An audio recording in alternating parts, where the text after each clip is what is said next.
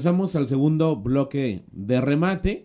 Y por supuesto también el primero de julio entró en vigor el, el TEMEC, que es el tratado entre Estados Unidos, México y Canadá, que sustituye al Teleclan o NAFTA, como se le conocía, y es un acuerdo muy importante para la economía de México, ¿no? Este, si hacemos un poco de historia, el, el Teleclan se firma en, en 1994 con el entonces presidente eh, Carlos Salinas de Gortari. Y pues obviamente a raíz de este, de este tratado es cuando México se abre a la, a la, economía mundial, específicamente a Estados Unidos y Canadá. No estábamos listos. Hoy se revisa y después de dos años, y que vaya que estuvieron complicadas las negociaciones, este, porque sí había mucho que perder, pues se firma, se aprueba ya en México y por fin tenemos un TEMEC. ¿Esto le sirve a México? Eh, ¿Es bueno, malo, Miriam? Pues bueno, la verdad yo sí celebro la situación de la firma de, del TEMEC, sobre todo por una circunstancia.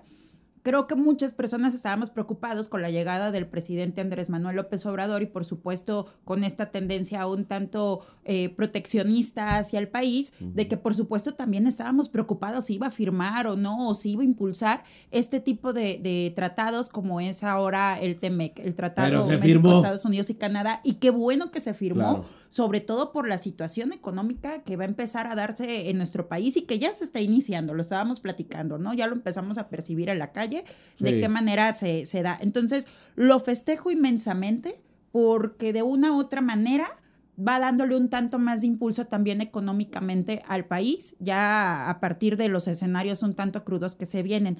¿Qué es la otra contraparte que sí me gustaría llegar a, a destacar? Que aún así, pese de la firma de esto, siguen teniendo dudas los mismos empresarios. Seguimos siendo un país en el cual no generamos confianza de inversión ni del empresario ni interno y muchísimo menos y se, viene, y, y, se vienen varios retos, ¿no? Mi estimado Juan Pablo, ¿tú cómo, bueno, primero, ¿cómo lo ves? ese tratado lo firmó Peña con Donald Trump antes de salir, no lo firmó Andrés Manuel. Se alarga todavía con este gobierno. Lo firma Peña Nieto y entra el proceso de articulación a las leyes generales, que es lo que votaron Fast Track para poder estar en tiempo para la, la, aprobación, que es lo que votaron en Cámara de Diputados. ¿Qué es lo que yo señalo? Es triste que sigamos con bomberazos en la Cámara de Diputados, que es lo mismo que pasa en el legislativo de Jalisco y seguramente en los legislativos de muchos estados del país. ¿no? Es el, el hacer movimientos políticos como de una serie de televisión en donde se brincan de una bancada a otra para alcanzar, aunque tengas mayoría, poder aprobar el tema reglamentario de un tratado internacional como el TEMEC. Eso es súper triste, porque creo que no se le da el énfasis necesario. Número dos, creo que Andrés Manuel jamás dijo que no lo iba a firmar, que no lo quería, entonces ese miedo a lo mejor era un poco infundado. Creo que nunca lo dijo porque él sabía que... El, el miedo también venía de los tuitazos de Donald Trump, ¿no? No, bueno, pero es que Donald Trump ese sí es un rey del o sea, que, o sea, amagaba, no, amagaba había, con el Trato de Libre Comercio. Él ya creo también que ya había era, anunciado que él se quería salir, entonces sí era también creo que una eso era, eso era de, lo de complicaba con... Amenazaba. Tú, Polo, ¿cómo, ¿cómo ves? Bien, bueno, yo creo que ha sido bueno, ¿eh? eh a fin de cuentas se hicieron una reforma a la Ley Federal del Trabajo, este, se hizo, se actualizó de alguna otra manera, eh, beneficia a las pequeñas y medianas empresas, hay un tema ahí de, de, de las compras este, cibernéticas que al consumidor el no comercio le cueste, electrónico, claro, electrónico que no le cueste tanto dinero pagar eh, los impuestos. Entonces creo que ha sido bueno. El tema nada más va a ser la implementación. Como dice Miriam el tema de la inversión económica ha decrecido la, la, la, economía en nuestro país estos últimos meses entonces creo que nada más necesitamos ser como un poquito más objetivos eh, trabajar en temas muy puntuales como es la inversión extranjera, tomar esta parte tan importante de el piso parejo, ¿no? Para los empresarios, que antes se le daba prioridad a los inversionistas este, de Estados Unidos y quería ir un mexicano, un canadiense, no podía, ahora gracias a este tratado es piso parejo para los tres, no va a haber una prioridad, va a ser quien, quien ahora sí que quien tenga más lana y quien le quiere invertir y traiga el mejor proyecto es el ganador, ¿no? Entonces, sí. Pero padre. en ese aspecto, la verdad, Polo, este, hay una situación aquí que, que sí cabe mencionar y es el tema del acero porque una de las principales industrias que nos ha dado una derrama económica impresionante a nosotros como país ha sido la industria automotriz. No dejamos de ser nosotros un país de maquila y por supuesto en este trabajo en conjunto que hacemos con Estados Unidos. ¿Cuál es el punto que yo sí veo aquí con la situación del acero? Terminan metiendo un gol impresionante, siendo de que en el mismo tratado nos terminan prácticamente amagando siete años y las personas que terminan generando acero eh, directamente en nuestro país no pueden estar haciendo como todo este tipo de transacciones con otros más para poder estar trayendo materia prima en, en de otros países más, por así mencionarlo. Nosotros no generamos o no somos un, un, tema de un país en la situación del aluminio tan importante en ese aspecto, pero la realidad es de que aquí van a tener que adecuarse todos los, los acereros de mexicanos para alcanzar a subirse en este barco, en este mismo tratado de, de libre comercio, este, y que no verse tan afectados también económicamente. El sector ahí. automotriz, sí hay, hay un tema, ¿no? Suben, como bien dice Miriam, este, el 75% en Estados Unidos, acá debe ser el 45%, y ojo con el tema laboral, que yo creo que para quien nos escucha y nos ve, eh, si, si hay un beneficio macro, no sé ustedes qué piensen, es el tema laboral. El gran desafío que impone a México el tratado de, de, libre comercio con Estados Unidos y Canadá es que obviamente de una forma acelerada, que es algo que no se hizo en 26 años, desde el 94, es el tema laboral. ¿Qué implica para México? Que Estados Unidos está, está exigiendo mejores condiciones laborales en dos puntos, en la parte sindical y en la parte de pago de salarios mínimos, que por ejemplo hablaba en el tema automotriz de, y, y, se decía de 16 dólares por hora. Entonces, creo que esto es bueno para México, porque al final creo que otro país, qué lástima que otro país o que un tratado venga a obligar a México, pero es muy bueno para quien nos escucha. Es decir, se tienen que endurecer la parte de la justicia laboral, es un gran desafío. El tema de sindicatos Concuerdo. que realmente representen los derechos de los trabajadores, es decir, va con, contra lo que conocemos como sindicatos blancos, sindicatos blancos, estos sindicatos que realmente no pelean por nada y nada más es un requisito para que el patrón no tenga ningún problema. Entonces, cre creo que esto, creo que esto es algo bueno, ¿no? Juan Pablo, tú cómo, tú cómo sí, ese tema laboral, que creo yo es el, el, el, el, el, mayor beneficio que vamos a recibir como mexicanos. Sí, claro, es un beneficio palpable para los trabajadores, pero la estrategia de Estados Unidos es emparejar la cancha un poco con los salarios de Estados Unidos, que la manufactura y la transformación en México no sea tan barata, ¿no? Y sea un tema en donde ya tengas que analizar el entorno macroeconómico y el entorno político de México para seguir habiendo plantas de Ford en México, ¿no? Entonces probablemente ya con los incrementos salariales podremos ver que se desincentiva la inversión extranjera directa. Pero Exacto, cuentas, perdemos sí, competencia, Juan Pablo, China, India, que no van a estar obligados, es decir, es como doble filo, ¿no? Suben, filo. suben los trabajadores, pero al final vamos a terminar siendo tal vez este no, menos atractivos para la inversión. Y ojo también aquí, porque bien no comentas, Juan Pablo. Eh, también hay algunos productores en Estados Unidos que ya se frotan las manos que cuando algún producto o servicio no cumpla con las normas laborales, pues lo va a llevar a este panel laboral y que ojalá las demandas no se vengan en cascada. Entonces, es decir, creo que abrimos dos frentes también. Entonces, ¿dónde está el desafío, mi estimado Juan Pablo? El desafío es eh, que los empresarios que exportan estén a la altura y sean muy cuidadosos con sus números eh, porque al final de cuentas se puede acabar el negocio de la manufactura en México en algunos sectores en específico definitivamente las presiones vendrán fuertes pero sí hay un beneficio directo creo yo de los trabajadores esperemos que sea eh, un salvavidas para reactivar la economía y que siga llegando la inversión directa a Estados Unidos sí porque buenas noticias para el agro ¿no? Uh -huh. Tú, Polo, ¿cómo ves este desafío? Porque al final tenemos que hacer en 26 años en los temas que tal vez la Junta de Conciliación es un aparato que no se mueve, Muy amañado. corrupto. Digo, que ha habido buenos intentos, pero siempre queda ahí, en el buen intento, inclusive ahora con, con la reforma. El tema de sindicatos, un tema añejo, pero hay que entrarle, porque si no, perdemos competencia. O bien, eh, esta empresa eh, deja de exportar. Entonces, un gran desafío, ¿no, mi estimado Polo? Sí, yo, yo creo que, que, es muy positivo. Digo, qué tristeza que se haya tenido que este, firmar este tratado para que se pudieran hacer este tipo de observaciones y que llegara a Estados Unidos o Canadá a observar la parte laboral, ¿no? Eh, que es tan importante, pero creo que yo lo celebro, es un muy buen acierto, sí creo que a lo mejor posiblemente en, el tema de manufactura sí vamos a tener eh, menos empleos, pero de ahí en más creo que el tratado ha sido muy objetivo, nos benefició, eh, obviamente pues el tema de, de Donald Trump siempre nos está pisando los talones, piensa que nosotros les bajamos toda la lana a Estados Unidos.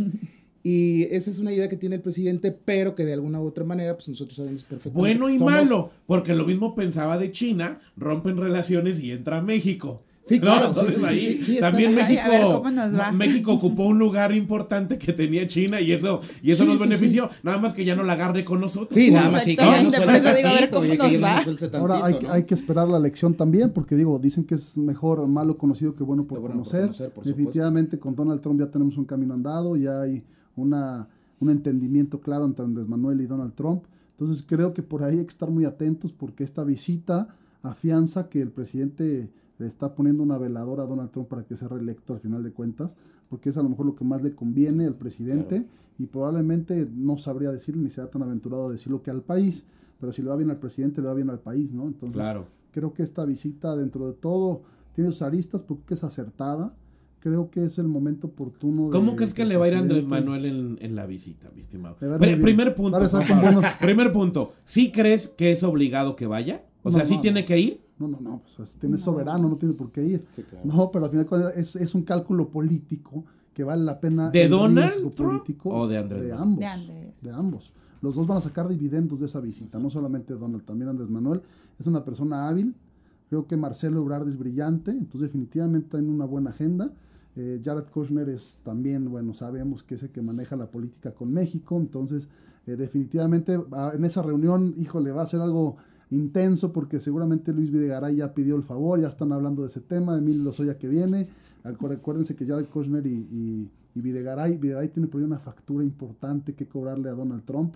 Entonces Sí. creo Claro. que ese va a ser uno de los temas que en Mm, privado a lo mejor vamos a leer en los libros de historia en los En los 20, 30 años con, los- entretelones. con- con los- con nuestros nietos. Y luego dice que yo soy la que conspira. Entonces, creo que eso va a ser una visita intensa, hay que estar muy atentos de, de las expresiones de Donald Trump, de cómo lo trata, si lo recibe con la mano dura que siempre recibe a todos, o lo apapacha un poco al amigo del sur. Entonces, creo que eh, me emociona, ¿no? Ver qué va a pasar con esa visita. Polo, ¿cómo ves? Yo veo Debe de muy ir, buena. Yo hace bien, sí, hace ¿eh? Yo mal. creo que sí, a fin de cuentas es política, es este el presidente de la República, eh, tiene que ser cordial con, con el país vecino. Es como cuando este Enrique Peña Nieto invitó a Donald Trump, que todo el mundo pensaba que no iba a ganar y tas, ¿no? Que gana y, y ya después, bueno, no fue tan mala la visita. Entonces, Pero- pero, oye, Sale hasta premiado le- Videgaray, ¿no? Le Primero costó, bueno, pero y primero le cuesta la chamba. Ah, no, no. Sí, sí. O sea, sí, digo, por eso no, digo, no. primero es fue, trancazo fue y un después el tema muy, muy duro. Y hoy, obviamente, a ver, ¿por qué pregunto si es bueno o no? Porque está este tema de que Trump ha puesto del muro, entonces dice, bueno, ¿por qué darle un gesto? Pero es que son a este relaciones diplomáticas? ¿eh? O sea, a fin de cuentas, el tema es de que vaya el presidente Con, de la con República. quien, con quien mantiene una- un tema de extorsión vía Twitter. Sí, claro. ¿La diplomacia está por arriba? Sí, por supuesto, siempre. Como, como bien dice Juan Pablo, lo que haga el, el presidente, si le va bien al presidente, le va bien al país. Y lo mejor es no estar de la greña con Donald Trump, ¿no? O sea, tener un trato cordial, de respeto, sí ser muy puntuales, este, tener una figura muy fuerte, pero sobre todo no entrar en el, en el dime y direte, que es, por ejemplo, un ejemplo que pasa aquí con este Alfaro y el presidente de la República, que hay una discusión, un debate Y continuo. que no beneficia a nadie. ¿Y a quiénes somos los afectados? Pues los jaliscienses. Claro. ¿no? En este caso es lo mismo. Eh, el presidente tiene, tiene que ser muy objetivo, tiene que ir, ser cordial, eh, diplomático para poder este, estar y que nos vaya bien a los mexicanos, ¿no? Ahora con este parte de la firma del tratado y con los próximos eh, situaciones que se vengan, ¿no? Miriam, En cuestión de la visita, pues, ¿qué te puedo decir? La realidad es de que me parece que es una estrategia. Los dos han sabido manejar en, cuestión de sus estrategias electorales muy bien sus discursos del por qué fue que terminaron llegando. Demos un ejemplo con Andrés Manuel. Uno de sus principales este, discursos o estandartes era el avión presidencial. Y nos guste o no nos guste, y con críticas, etcétera, sale el tema de lo de la rifa, ¿no? Él termina cumpliendo. En la situación de Donald Trump, por supuesto, otro de sus estandartes era la división y el muro este, de, en las fronteras de nuestro país claro. y que lo tenía que estar mencionando. Digo, indistintamente, ellos, cada uno en su país y en su trinchera, necesitan estar teniendo un- una situación de, de Política interior. política interior y sobre todo de que pues estén dando avances en ese aspecto. Pero concuerdo completamente con lo que menciona Polo. No olvidemos que son mandatarios y como mandatarios lo que debe de prevalecer es el tema de diplomacia. Sí. Veamos de qué terminan hablando. Yo la verdad aquí me voy a aventar un chascarrillo en el aspecto de que a mí me llamó muchísimo la atención todavía en la entrevista con Andrés Manuel o en una de las mañaneras que mencionaba de que porque los dos son beisbolistas o les gustaba béisbol, tenían muchas cosas de qué hablar, entre esos su coincidencia con el béisbol. De verdad, Y- y digo. Justin Trudeau que no tendrá nada que hablar, ¿o ¿por qué no quiere ir? No, ¿Qué no, no. opinas? Bueno, al, al- yo en verdad, yo quiero ser un poco escéptico porque veo mucho ánimo, pero, a ver, yo creo que Donald Trump está cayendo muy duro en el, en el tema, en el tema de aprobación. Joe Biden ya lo, lo- lo tiene encima, entonces creo que va a hacer lo que tenga que hacer Que Donald cuide- Trump que para que le den, para que le den, para que le dé puntos. Si eso implica hacer un gesto, una grosería al presidente de México, yo creo que lo va a hacer. Y es riesgoso. Porque creo que aquí quien debe de capitalizar es Donald Trump. Ahora, también quiero ser honesto, no hay mucho margen de maniobra. No le puedes decir que no. En el tema de la diplomacia, los dos no se distinguen por ser grandes diplomáticos. Arreglan la parte diplomática vía tuitazo. Voy, no voy y, ma- y más Donald Trump. Entonces, yo sí veo un riesgo, en verdad, porque tampoco sabes qué esperar con Donald Trump. Puede ser que sea una gran visita y en verdad a mí me gustaría que fuera así, que fuera una gran visita como lo marca Juan Pablo, este, que le alce la mano, que, que vaya bien, pero también está el riesgo de que haga, de que le haga pasar una vergüenza al presidente de México, de que ponga el tema del muro, que diga gracias por pagar el muro, que es algo a lo que nos estamos arriesgando, ¿por qué? Porque necesita puntos. Entonces, en verdad espero que le vaya bien, pero sí veo muchísimo riesgo, muchísimo riesgo porque quien necesita puntos ya es Donald Trump. Y si a Donald, yo les Es pregunto, una estrategia si- electoral. hablando bien con el presidente de México y tratándolo como un huésped distinguido, ¿le da puntos a Donald Trump? Claro que le da En puntos, Estados sí, Unidos. claro, sí. Pues recordemos ahorita con la situación de DACA, por supuesto de que trae un tema de desgaste con la población latina. Entonces, claro que la visita le termina ¿Va por dando. ellos? A ver, yo no creo, sinceramente, y, y perdón mi comentario, yo no creo que vayan a tener pláticas trascendentales, sobre todo con esta entrada, que era por lo que me aventaba el chascarrillo de lo del béisbol. Realmente yo creo que nada más están haciendo esto ambos por una estrategia política muy arriesgada para cada uno, pero pues también hay que ver cuáles son las situaciones en las que está cada uno en sus países. Por supuesto, están contra la- esquina. O sea, tanto Donald Trump con la situación de que pues cada vez está perdiendo popularidad allá y por supuesto también, no olvidemos, llegó con un amplio margen de, de, de Sí, favoritismo, pero ya los, ya Obrador los aquí, seis pero estados, también está ya bajando. los seis estados que definen Estados Unidos ya los trae en contra. Sí. Y Andrés Manuel, la última encuesta de GAISA, ya trae un tema de que el 59% es desaprobación. Así los que dos va- un desgaste va a esperar inmenso en, los dos. en un poco tiempo. Los Entonces, dos va a estar muy bueno, va a estar bueno, vamos a estar a la expectativa, como dice Juan Pablo. Es una Pero mi estimado Juan. Pablo, remátala. Yo remato con que a México le va a ir bien con este nuevo tratado que se reestructura en varias áreas. Creo que vienen nichos de oportunidad importantes, hay que ser sagaces, hay que ser inteligentes. Los empresarios definitivamente van a estar tallando el lápiz y viendo cómo van a explotar estas nuevas reglas del juego. Este, creo que el presidente Donald Trump necesita a Andrés Manuel y Andrés Manuel necesita de Donald Trump. Entonces creo que va a ser una visita de ganar-ganar. Eh, y bueno, pues eh, atentos a noviembre, ¿no? Ya arrancaron los caballos. Va a allá. estar bueno. Miriam, en meses tan complicados que ha sido con la situación de la salud pública a nivel mundial, vuelve a recuperar la economía, uno de los estandartes y ejes principales en el discurso político, no nada más a nivel internacional, sino por supuesto con mayor relevancia también en estos en estas circunstancias en nuestro país. Entonces, festejo el tema de- del Tratado de Libre Comercio, el TEMEC, y esperando, por supuesto, de que pues de nueva cuenta con esta punta de lanza que está lanzando la economía en nuestro país, pues vengan amplios beneficios, con la- sobre todo con las situaciones un tanto de penumbras que se nos avistan. Polo, remátala. El segundo bloque. Bueno, pues yo creo que el tratado definitivamente fue muy, muy bueno, muy positivo. Eh, sí creo que sea necesaria la, la, la, la, presencia del presidente López Obrador en Estados Unidos, en Washington. Y yo lo celebro, ¿eh? A fin de cuentas, digo, repito, el tema es este, la diplomacia 100% y si le va bien al presidente, pues le va bien al país, ¿no? Bien. Pues el tratado, claro que hay que celebrarlo. Digo, representa entre México y Estados Unidos dos mil millones de dólares por día, lo que representa el comercio. Entonces es muy buena noticia para México, muy buena noticia para el agro, que inclusive también como Jalisco, como gigante agroalimentario y como México vienen grandes este, oportunidades de exportar. Ya era necesario, papaya, mango, lo que sea. Entonces, muy bueno. Este, también deja un gran desafío, pero que también ya era necesaria la justicia laboral y los salarios en México. Entonces ya, ya vamos a tener esta presión que era muy necesaria y por la parte de la visita, espero que le vaya bien. Yo sí creo que haya un riesgo. En verdad, espero equivocarme, que no le vaya a ser una grosería a nivel mundial. espero equivocarme, pero con gusto lo tratamos la siguiente semana. Muchas gracias, gracias a todos por, por escucharnos y vernos. Y nos vemos en la siguiente emisión de Remate con los temas de la semana y las tendencias. Gracias, mi estimado Polo. Muchas gracias, mi Darío. Muchas gracias. Mi estimado Juan Pablo, Miriam, muchas gracias. Gracias, a todos. Nos vemos la próxima semana.